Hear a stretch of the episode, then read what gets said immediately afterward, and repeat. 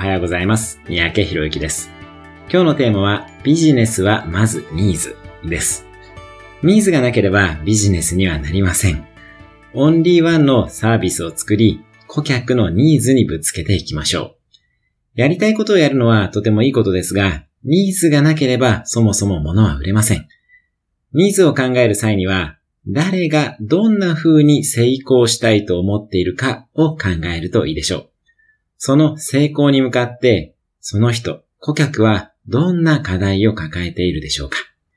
例えば、私の会社ならば、語学が話せるようになりたいけれど、学習の仕方がわからなかったり、学習が継続できない人のために語学トレーナー付きのコースを提供しています。